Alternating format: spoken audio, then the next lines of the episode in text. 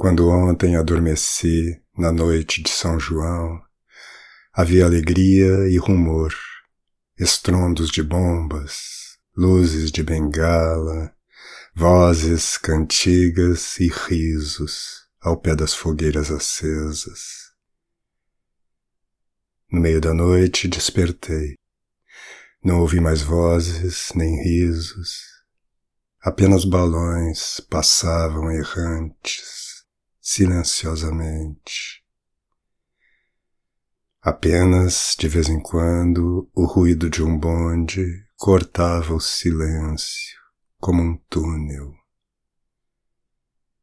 Onde estavam os que há pouco dançavam, cantavam e riam ao pé das fogueiras acesas? Estavam todos dormindo, estavam todos deitados, dormindo profundamente. Quando eu tinha seis anos, não pude ver o fim da festa de São João, porque adormeci. Hoje não ouço mais as vozes daquele tempo. Minha avó, meu avô, Totônio Rodrigues, Tomásia, Rosa. Onde estão todos eles?